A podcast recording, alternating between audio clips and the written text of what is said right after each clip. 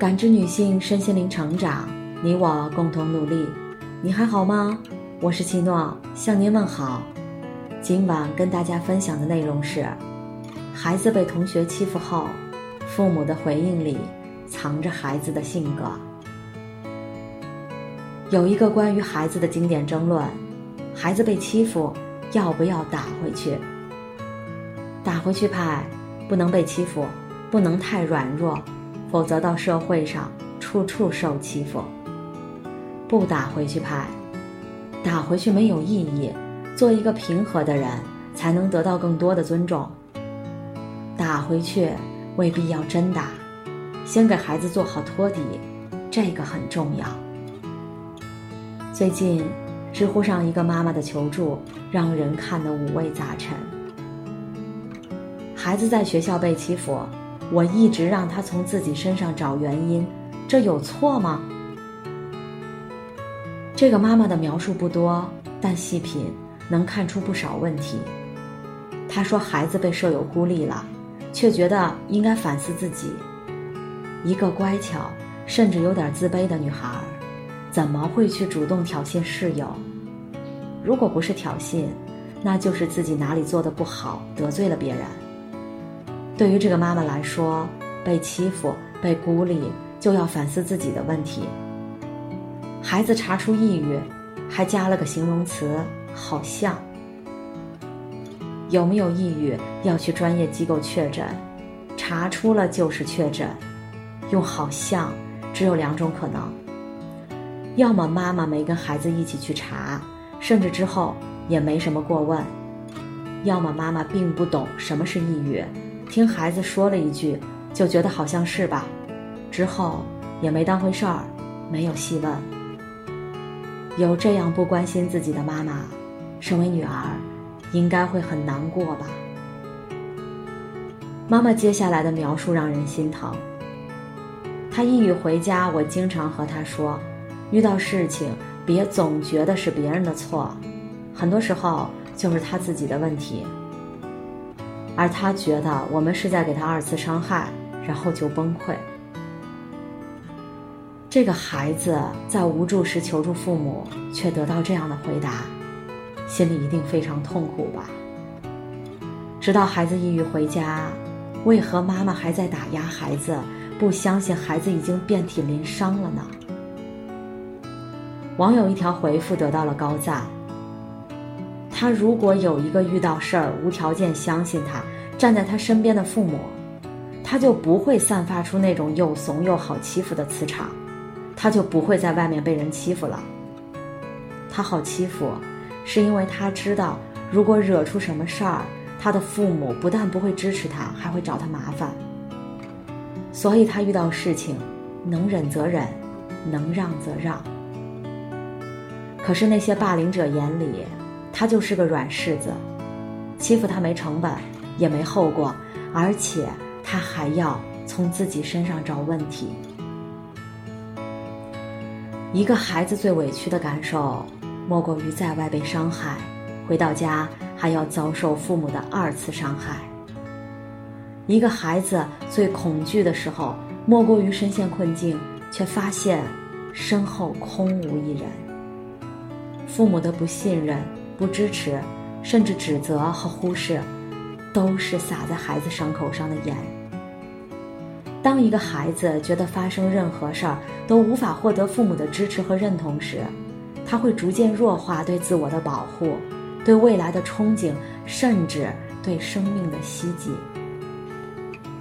强化对自我的否定，不敢表达内心真实的感受，选择默默忍受一切。长此以往。孩子会在孤立无援中丧失对生活的信心，放弃对自我的追求。如果我们换位思考一下，在我们受到伤害时，身边的人也这样对我们，我们会不会同样感到无助又心寒？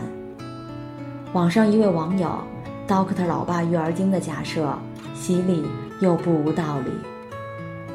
早上你出门，遇到小流氓调戏你。回家告诉你老公，你老公说：“为什么小流氓不去调戏别人，专来调戏你？你不去找找自己的原因？”上午你去上班，遇到领导找你麻烦，一份文件改了好几遍都不通过，你认为领导在针对你，打电话给老公诉苦，你老公说：“为什么人家只针对你不针对别人？你自己有什么问题？你没想过？”下午下班坐地铁回家，你的钱包被偷了，你告诉老公，想寻求一点安慰，老公说。为什么人家只偷你的，不偷别人的？你有什么问题？你好好想想。终于，你抑郁了。你老公又说：“我才不相信什么抑郁，想想你自己有没有问题。”这样的老公一定会让你抓狂和崩溃，更何况是一个还未成年的孩子。他们的世界很小，心灵脆弱。情绪接收又极其敏感。同样一句话落在孩子身上，就能轻易的将孩子的世界压垮。如何说孩子才会听？怎么听孩子才肯说？一书中说，如果家长能真正倾听孩子的叙述，孩子就能容易的表达他们面临的困境。有时候，孩子需要的是我们能与他们产生共情。而父母最错误的沟通方式之一是忽略孩子的感受，不懂得与孩子共情。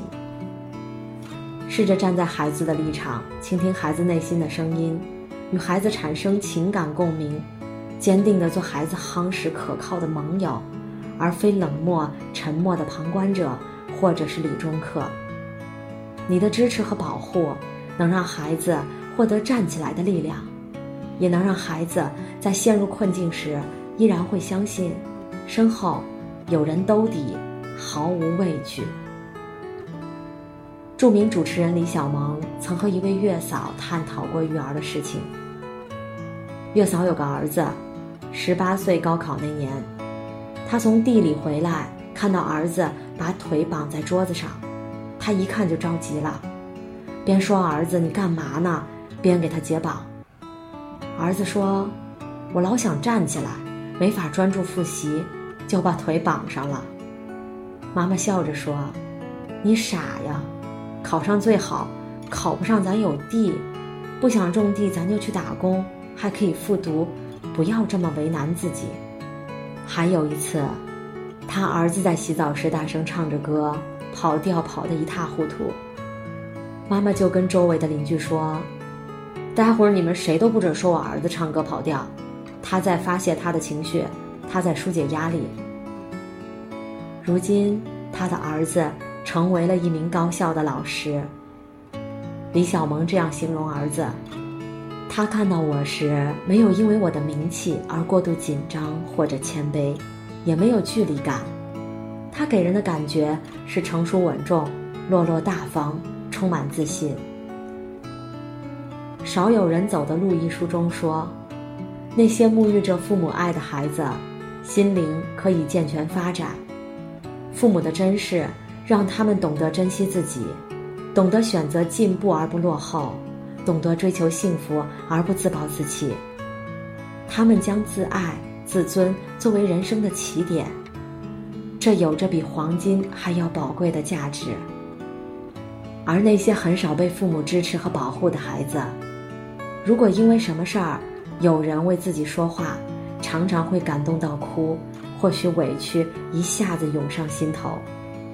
如果有人再对自己好点儿，可能心理上会有要给对方下跪、做牛做马，甚至以身相许的冲动。真正智慧的父母，都能让孩子从身体上感受到被保护、被照顾，从心灵上感受到被重视、被珍惜。孩子只有体会到足够的安全感和归属感，才会燃起自己的价值，完善独立的人格，成为一个自尊自爱、自信的幸福者。任何事情都站在孩子身边，无条件支持他，托举孩子的父母，才是孩子一生的幸运。电视剧《少年派》中有一段父亲林大为与女儿林妙妙的对话，让人动容。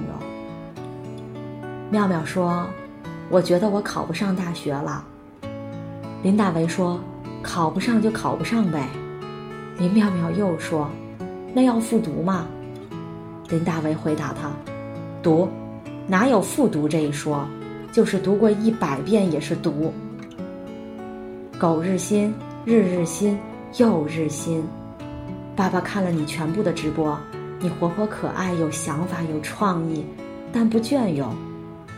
如果你读了书，有了分辨力，即便是考不上大学，做直播也会与众不同。你有自己的观点，才不会人云亦云。对于林爸爸来说，上大学当然很重要。可是当孩子陷入迷茫、压力过大时，父亲不应该再给孩子压力。足够的支持和爱，让孩子卸下了负担，不必担心结果如何。告诉孩子，就算失败，父母依然会爱他、接纳他，成为他最安全又温暖的避风港。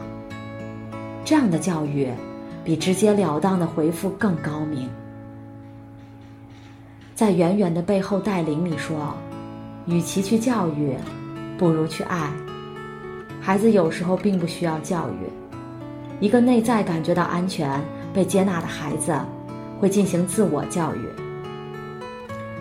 他们会发展出健康的人格，长出与风雨共舞的翅膀，这与爱同生相伴和自信相随相依。所以，放下父母的身段，用最温暖的双手去拥抱与接纳孩子，轻轻地说：“不要害怕，爸爸妈妈永远在你够得着的地方，为你托底，给你力量。”愿每一位父母。都能成为孩子最可靠的盟友，最厚实的底气，最强大的托底，用爱与接纳筑起孩子最安全的心理城堡。感谢您的收听和陪伴，如果喜欢，可以关注我们的微信公众号“汉字普康好女人”，普是黄浦江的浦，康是健康的康。添加之后，您还可以进行健康自测。我们下期再见。